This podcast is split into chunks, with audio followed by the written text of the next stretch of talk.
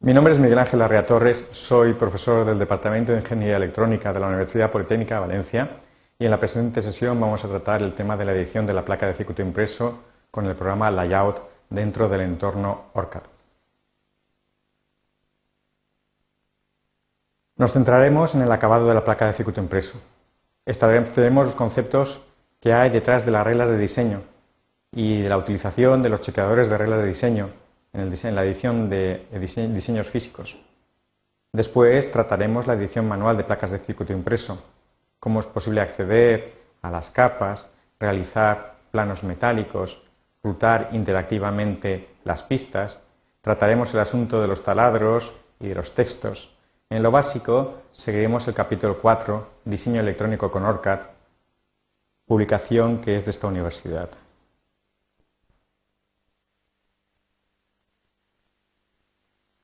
Nuestro diseño, expresado como esquemático y destinado a generar una placa de circuito impreso, era susceptible de simulación y así fue verificado. Y una vez hecho esto, generamos la base de datos y generamos una placa de circuito impreso de un modo casi automático.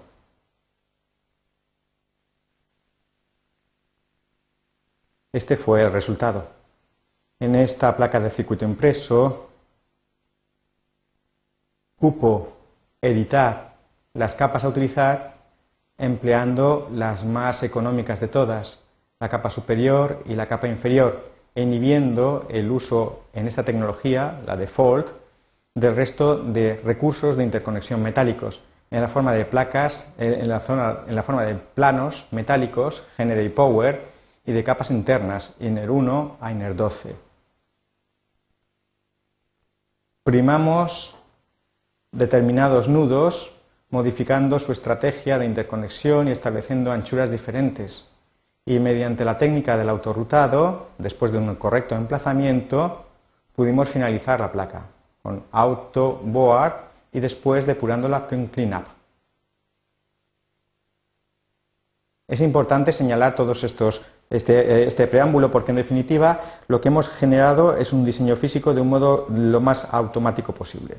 De hecho, salvo el trazado del borde de la placa y el emplazamiento, el resto de las tareas realizadas han sido mínimas, la intervención ha sido mínima y el resultado es físicamente un diseño correcto por construcción. Por supuesto, al realizar el trazado de las pistas consideramos la necesidad de que determinadas pistas tuvieran más anchura o más separación con respecto a otras. Es evidente que desde el punto de vista electrónico, las pistas por las cuales va a circular más corriente requieren más sección, más anchura. Y por otra parte, aquellos nudos especialmente ruidosos o que se pueden ver afectados por otros nudos especialmente ruidosos, eh, es interesante separarlos, tener unas clearance, una separación eh, adecuada respecto a esas pistas. Sin embargo, no es menos cierto que con independencia de estas, eh, consideraciones y con la independencia de eh, integrar más o menos dispositivos eh, o componentes dentro de una placa de circuito impreso, la placa de circuito impreso debe ser fabricable. Para eso están las reglas de diseño. El fabricante de la placa de circuito impreso establece una serie de reglas de diseño, normas, que limitan la libertad del diseñador. Eh, esta serie de reglas de diseño o normas aseguran la fabricabilidad. En definitiva, no todas las pistas se pueden rutar, no se delinear, si no tienen una anchura mayor que un valor mínimo. Dos pistas que están demasiado próximas unas a otras posiblemente se cortocircuitarán y por tanto hay que establecer también una separación mínima. Naturalmente, la finura del proceso de fabricación de la placa de circuito impreso viene determinada por los múltiples pasos que conforman esa fabricación. En ese sentido, el fabricante de placas de circuito impreso se acoge a una serie de clases, clases o categorías de placas de circuito impreso. se habla de clase 3, clase 4, clase 5. Conforme van aumentando el número de estas clases, se refiere a procesos cada vez más finos. Si el diseñador se acoge al cumplimiento de la regla de diseño, el fabricante puede asegurarle un porcentaje suficientemente alto de las placas fabricadas al precio que estipule por unidad de área. Como el proceso de autorritado en principio sigue, sigue las reglas de diseño establecidas previamente, se supone que es correcto por construcción. Pero en cualquier caso nosotros tenemos que verificar esas reglas de diseño.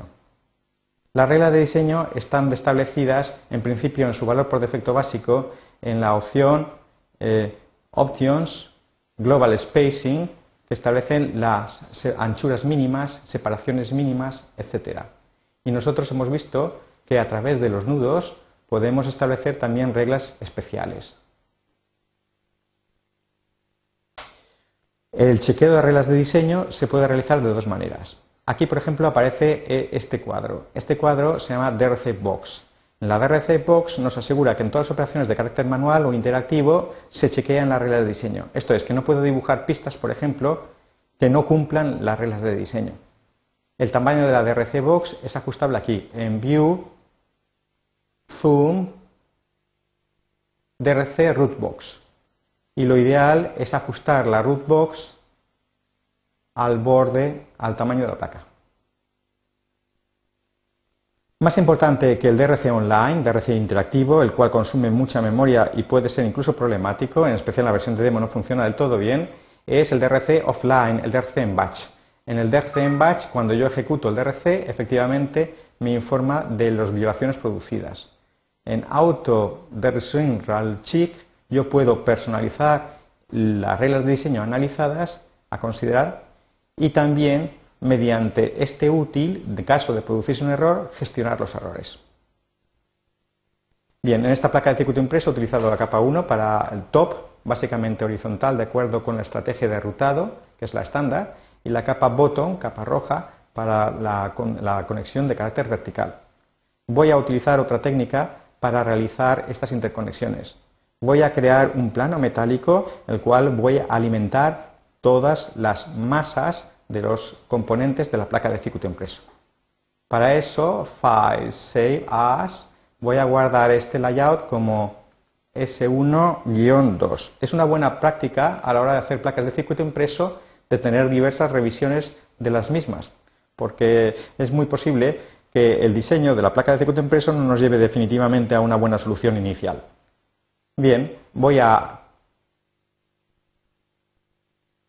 hacer unroot y voy a plantearme utilizar bottom para establecer un plano metálico en la capa de rutado bottom.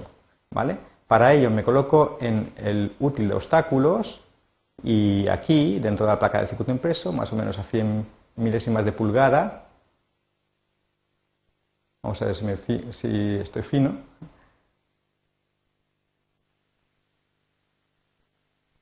ya inicio el trazado de la, de la Bueno, me he equivocado, antes tendría que haber cambiado la pista, ¿vale?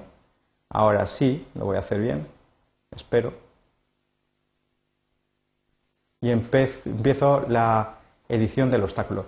Bueno, eh, en este software se considera obstáculo todo lo que no sea componentes, todo lo que no sean componentes, texto, pines, conexiones, se considera eh, obstáculo.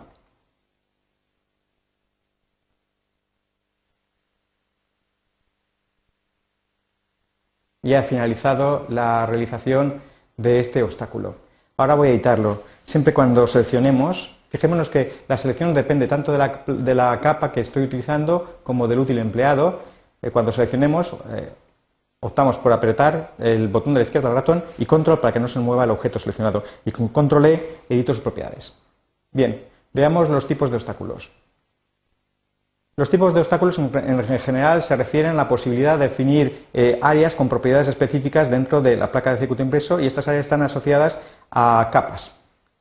Eh, por ejemplo, las, áreas llamadas kepin hacen referencia a áreas eh, admitidas, áreas posibles, para grupos de componentes, yo puedo definir grupos de componentes en el esquemático, o para aquellos componentes que tienen una determinada altura, y las keypods son áreas prohibidas para esos tipos de grupos de componentes o de altura.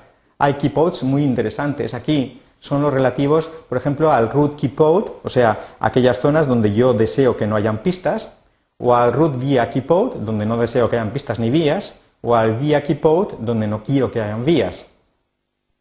También tenemos otro tipo de, capas. Anti-Cooper me define aquella zona de la placa de circuito impreso donde no quiero metalización. Esa anti-Cooper se realizará en el metal que, en la capa que yo estoy manipulando. Si estoy en top, un anti-Cooper sobre la capa top inhibe la realización de ninguna metalización en la capa top. También tenemos Cooper Area. Cooper Area es un relleno metálico. Este relleno metálico, que en principio no tiene por qué cumplir la regla de diseño, puede asociarse a un pin. En Cooper Power, que es nuestra capa, la que vamos a emplear, vamos a utilizar, podemos realizar un plano metálico pero además cumpliendo la regla de diseño y sobre todo asociándola a un nudo. Hay otras capas que también tienen que ver con la fabricación. Inserción online, por ejemplo, y place online establecen zonas en la placa de circuito impreso donde puede actuar la máquina de inserción o zonas prohibidas a otros componentes cuando el componente en cuestión va a ocupar más espacio en la placa de circuito impreso y queremos evitar que eh, eh, choque o, o entre en colisión con cualquier otro de los componentes próximos. Free track es una pista libre que podemos asociar a un pin y después hay otras capas, como por ejemplo las de detail, que son puramente de anotación. Bueno, voy a coger una Cooper Area. La Cooper Area representa un relleno eh, sólido de metal y entonces si no queremos que ocupe mucho espacio en el fichero max, lo lógico es que aumentemos su anchura.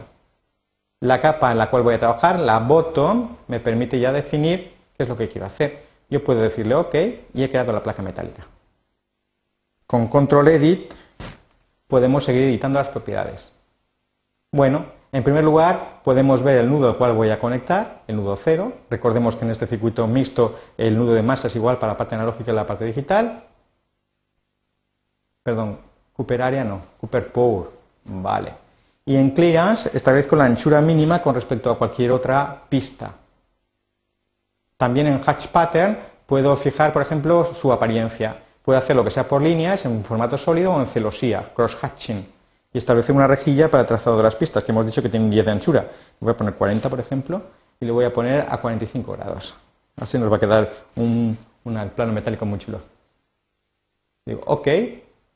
Y cuando refresco, observamos la capa metálica creada. Bueno, el hecho de que aparezca la la placa metálica creada es porque en Options, eh, donde pone User Preference, eh, estamos habilitando el dibujo de la capa, el dibujo sólido. Podríamos eh, habilitar una representación simbólica de esa placa utilizando el Fast Fill Mode o bien un Sketch, Skeleton Display. En cualquier caso, eso nos permitiría visualizar mejor las capas que quedan por debajo. Y, muy importante, habilitamos Use Ports for Connectivity, con lo cual la placa nos va a servir para rutar la alimentación, la, masa, la masa cero. Bien, este plano se adaptará a la regla de diseño conforme vayamos rutando el resto de pistas. Hay que decir, nos podemos acercar para verlo,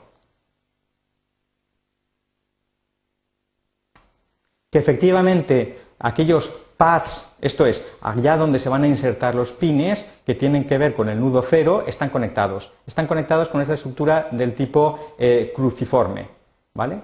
Es lo que se denomina un aliviadero térmico, un thermal relief. Estas, eh, las, conexiones, que en forma de cruz, se denominan spokes. La finalidad de un aliviadero térmico es eh, permitir la conectividad eléctrica pero con una resistencia térmica lo suficientemente elevada para cuando aquí se aplique la soldadura, el plano no actúe como un disipador de calor, evitando que se alcance la temperatura suficiente para una buena soldadura. Bueno, fijémonos que casi todos los componentes que hay en esta placa de circuito en peso son del tipo montaje insertado. Esto significa que los pads, las estructuras sobre las cuales van a ir el pin del componente, tienen un taladro metálico y acceden tanto a la capa inferior bottom como a la capa superior top. Pero tenemos por aquí un componente que es de montaje superficial. Este componente de montaje superficial no está alimentado por el plano que está en bottom, puesto que está situado en la capa top. En montaje superficial, los pads son simples placas metálicas sobre las cuales se va a aplicar la máscara de soldadura y sobre estos, a su vez, los pines del componente SMD. Entonces, este componente está sin conectar. Para conectar este tipo de componentes necesitamos eh, crear una estructura que se llama fan-out. El fan-out a través de una vía permite a un plano metálico acceder a la alimentación. Bueno, para ello lo que vamos a hacer en Nets es habilitar el rutado únicamente del componente, del, componente SMD, en particular los demás ya están rutados, y para ello deshabilito todos y cada uno de los demás nudos.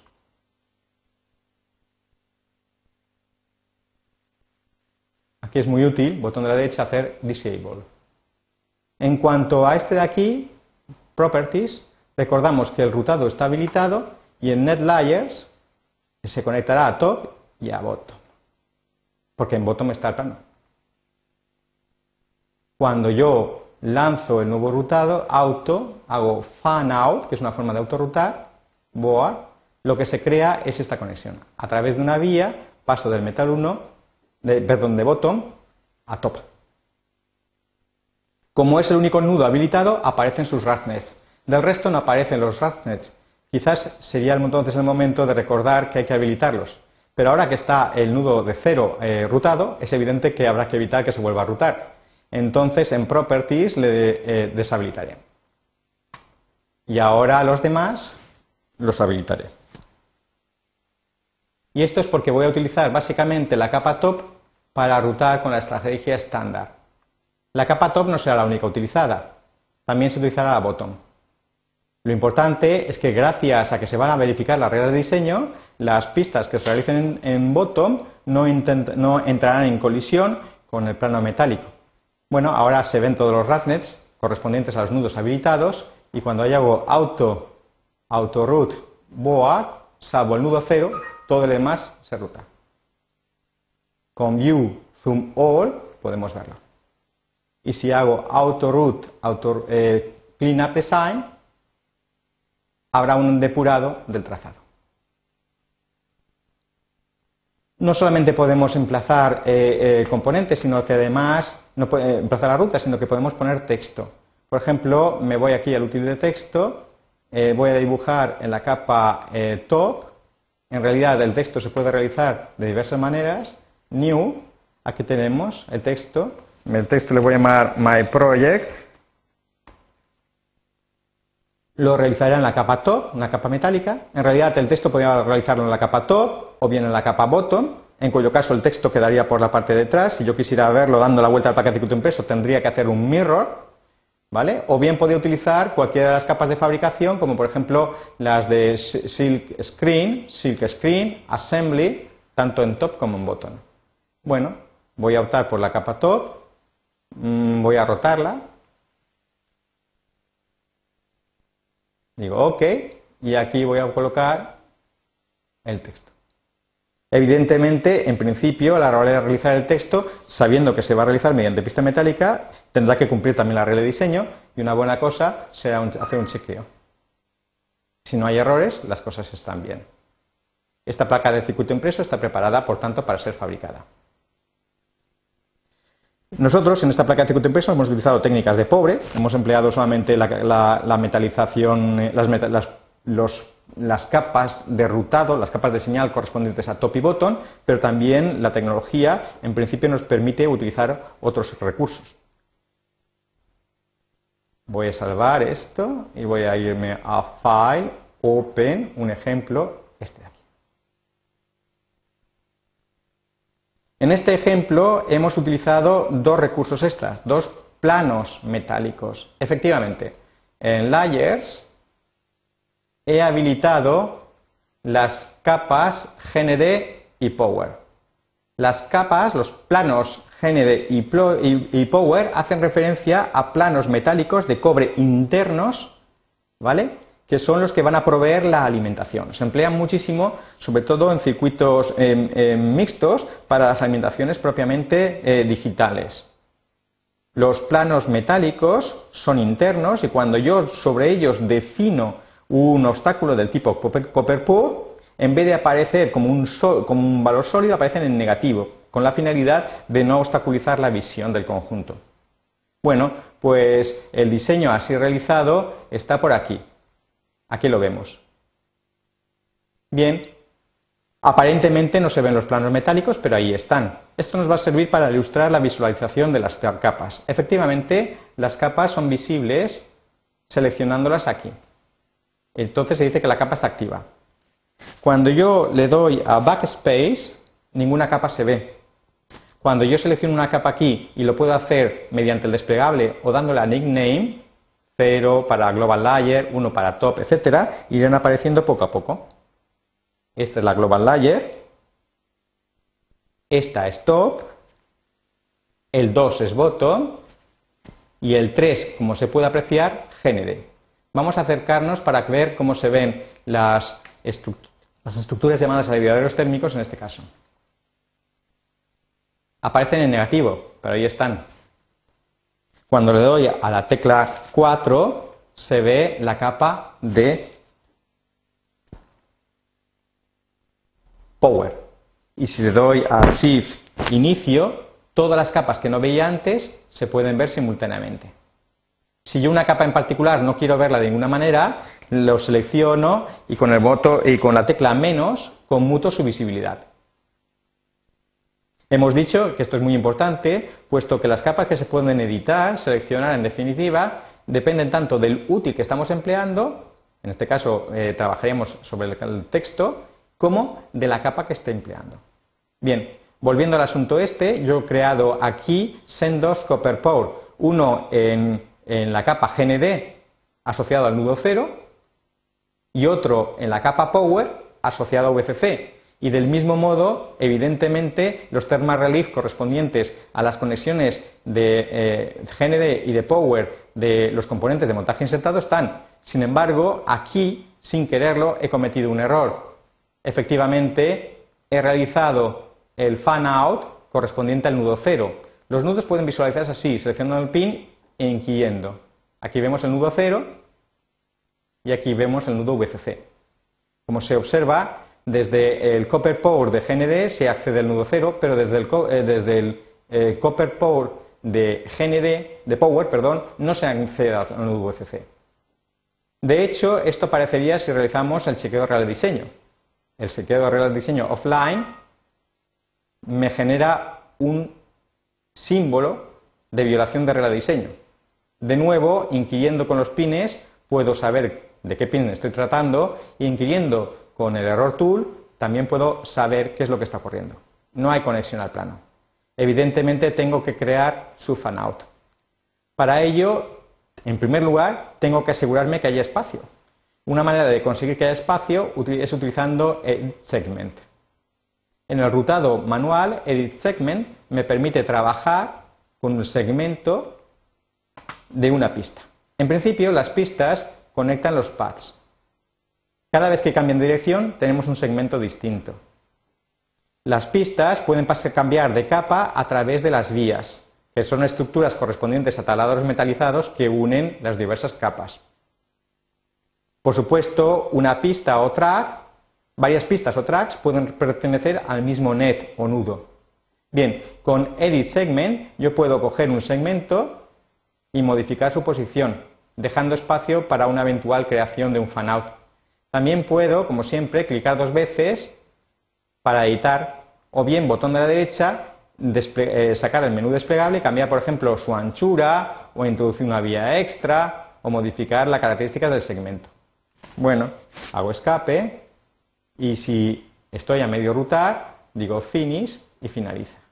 Y ahora me iría al nudo, tengo que rutar VCC como fan out, me iría entonces a nets y evidentemente deshabilitaría el rutado correspondiente al resto de los nudos, dando al botón derecha Disable. Después miraría las propiedades de VCC para ver cómo se puede rutar y en NetLayers efectivamente está, se conectará a Power y a, través de la capa de Power y Top, para lo cual naturalmente tendrá que crear una vía. Bien, yo me voy aquí y hago auto fan out board y bueno, pues algo ha pasado mal. Voy a ver qué pasa. Ah, bueno, que no tengo rutado, no, no lo he dado a... Tengo que habilitarlo. Hay que acordarse que no se puede manejar las pistas de aquellos nudos que nos, eh, que nos tienen habilitado la propiedad. Entonces, botón de la derecha, Properties, eh, habilito Routing Enable, OK, bien, es un buen ejemplo y entonces lanzo el fanout. Ya está. Y evidentemente el software reconoce que este nudo es el correspondiente VCC y por eso aparecen rasnets. Cuando yo le doy a este botoncito de Refresh All, no solamente estoy refrescando la pantalla para que parezca más mona, sino que está reconstruyendo la base de datos. Es muy importante refrescar después de cada operación. Eso significa que los RASnets innecesarios serán eliminados y efectivamente este es ya innecesario. Claro, que si ahora yo quisiera editar manualmente esto, y eso es lo que pretendo para ver los botones de útiles de edición manual interactiva, necesito tener habilitados los nudos que voy a manejar. Esto significa que me tendría que venir de nuevo aquí en Nets y tendría que coger los nudos que restan, que naturalmente van a ser los de las señales,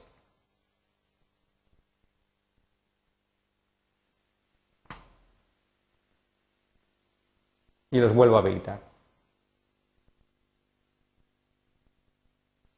Bien, esto nos va a permitir hablar de cómo funciona el rutado manual interactivo. Bueno, hay cuatro modos de realizar el rutado manual interactivo. El más usual es ADD Edit Mode. Voy a dejarme un poco, View Zoom Out. Voy a coger el centro aquí. Aquí se ve bien, ¿vale?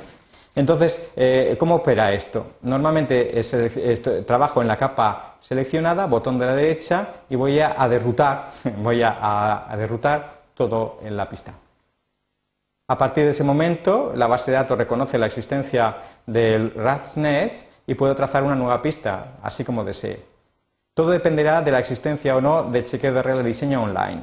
Si el chequeo de regla de diseño online está inoperativo, yo podré dibujar cualquier cosa. Si por el contrario está operativo, y es recomendable que esté operativo, solamente podré, eh, solamente podré rutar lo que se pueda fabricar. Botón de la derecha, empiezo a hacer rutado. Escape. Clico. ¿Vale? Fijémonos, no me deja. No me deja pasar. ¿Vale? Yo puedo después venir por aquí. Cada vez que le doy un clic, estoy aumentando un segmento, estoy afianzando un segmento. Si le doy a G, se elimina este y se realizará sobre anterior. Clico. Bueno, el, botón de la izquierda equivale a space, el G equivale a sub. Si yo ahora que estoy en la capa 1 le doy la tecla 2, paso a la capa 2 y eso significa la creación necesariamente de una vía. Eso mismo se podría haber conseguido haciendo ADD vía, ¿vale? Y ahora realizaría el rutado ya en la capa 2 y aquí, por ejemplo, puedo dar a la capa 1, se crea una nueva vía de nuevo, pero no, efectivamente no, porque no voy a afianzado, por tanto voy a poner un 2, y ahora si clico y doy a la, tecla 1, ahora sí que he creado una vía y evidentemente puedo pasar por aquí. Y así terminar mi pista, por ejemplo. Evidentemente, esta pista no tiene mucho sentido, pero nos ha permitido editar sus características. Bueno, cuando uno está eh, control Z, voy a derrutar. Cuando yo estoy rutando, yo puedo eh, seguir el rutado. Fijémonos cómo me estoy moviendo sobre la línea verde, la línea amarilla es el RATSNETS, y con la letra X puedo invertir, puedo invertir el trazado de la ruta.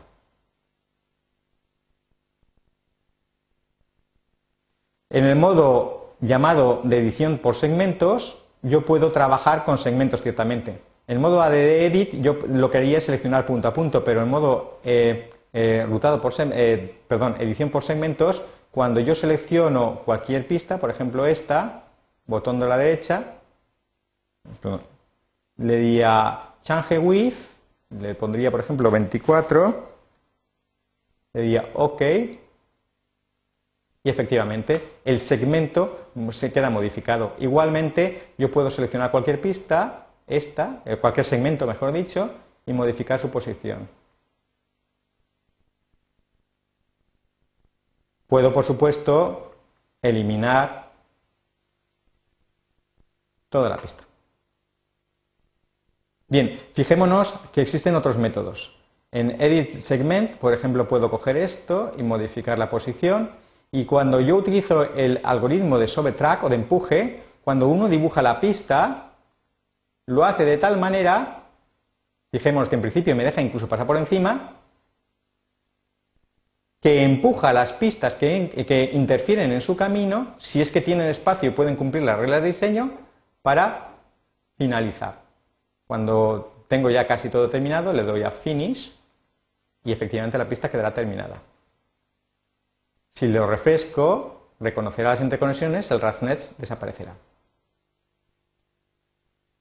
Puedo eliminar de nuevo la pista e ilustrar con el otro algoritmo. El Autopath Route lo que hace es lo siguiente, es un trazado interactivo, ¿vale? Me ayuda, en definitiva, a trazar las pistas sugiriéndome posibles soluciones. Cuando me muevo en horizontal, casi siempre trabajaré en la capa top porque es la que establece la estrategia de autorrutado que se emplea en esta placa. Si yo, por ejemplo, tiendo a, dibujar verticalmente, lo lógico es que cambie a la capa bottom, porque efectivamente en esa estrategia de rutado así se sigue. Evidentemente, al encontrarme esto, no me va a dejar y va a cambiar, y así sucesivamente.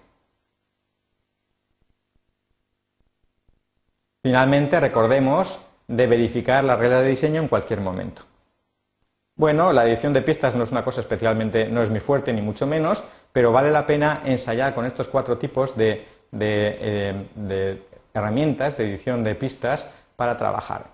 Lo lógico es que cuando uno vaya a hacer una placa de circuito impreso, aquellos nudos que considera relevantes los rute manualmente y el resto lo deje para el rutado automático, para lo cual, en definitiva, sobre todo el, el split sheet de Nets resulta esencial.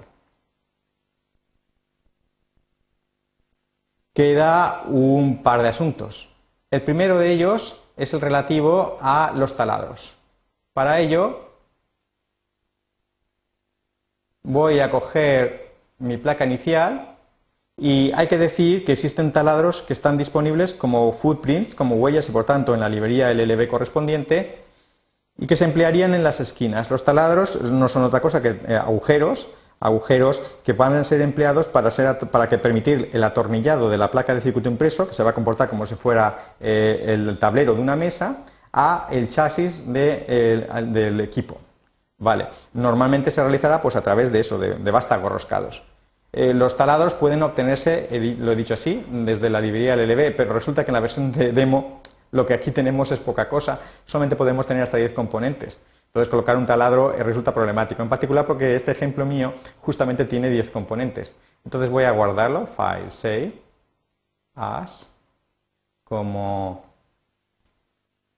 la versión 4, le digo guardar, y ahora voy a cargarme un componente, la resistencia de pull-up que coloqué, para ello, como siempre, nos metemos en modo componente, selecciono y con sub me lo cargo, entonces me advierte que eso va a afectar en el list. Bueno, ¿qué le vamos a hacer? Ahora sí, ahora sí, de otro modo yo invito a los oyentes que lo intenten con 10 componentes, no van a poder hacer lo que voy a hacer ahora, hacer new. Con new yo puedo colocar un componente.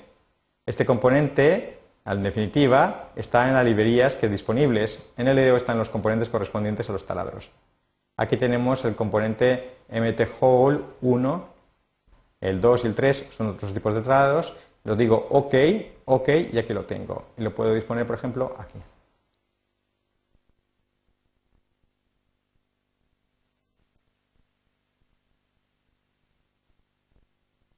Este es el taladro el taladro, en definitiva, se coloca en las esquinas y puesto que nosotros no podemos, desgraciadamente, utilizarlo porque eso dejaría en la versión de demo nuestros diseños a diseños de tan solo seis componentes, lo lógico es que dejemos espacio, un espacio, por ejemplo, anti-Cooper, que no tenga ningún tipo de metalización en esa zona, ¿vale? Para realizar manualmente el taladro que permita introducir los vástagos roscados. Es muy importante eh, entender que aquí hay una especie de vía. Bueno, las estructuras correspondientes a las interconexiones de los pines de los componentes con, eh, eh, con, la placa de circuito impreso, las pistas, son lo que llamamos pads. Y estos pads son ciertamente complejos, porque implican muchas capas. Entonces, eh, esto, en definitiva, es un pad, un pad stack, y en consecuencia será editable aquí. Este es el componente editado. Aparecen todas sus características en las diversas capas que se van a emplear y en particular aquí donde figuran drill y drill drawing se hace referencia a sus dimensiones. Es aquí donde tendríamos que modificarlo. Es muy importante advertir respecto a estos path stacks que son fundamentales. No todos los path stacks que hemos visto son del tipo montaje superficial o bien de pasantes, esto es, capaces de pasar de, top hasta bottom, como corresponden con los pines de un montaje insertado, sino que es posible que hayan path stacks que permitan acceder desde el exterior a una capa interna, por ejemplo, a un plano, a un plano de, metalización, el de GND o el de Power. Entonces se habla de, de, path stacks no pasantes o cegados, Mientras que pueden haber también pad stacks que interconecten mm, capas internas. Entonces hablaremos de pad stacks enterrados. Como es difícil de reconocerlo, es recomendable aquí en eh, Spreadsheet Pad Stacks asegurarse que efectivamente los pads que estamos empleando son los correctos. Porque, por ejemplo, un pad pasante podría afectar a las capas internas y eso hay que tenerlo en cuenta. Muy bien. Con esto creo que finalizo todo lo relativo a la edición manual de placas de circuito impreso. Muchas gracias.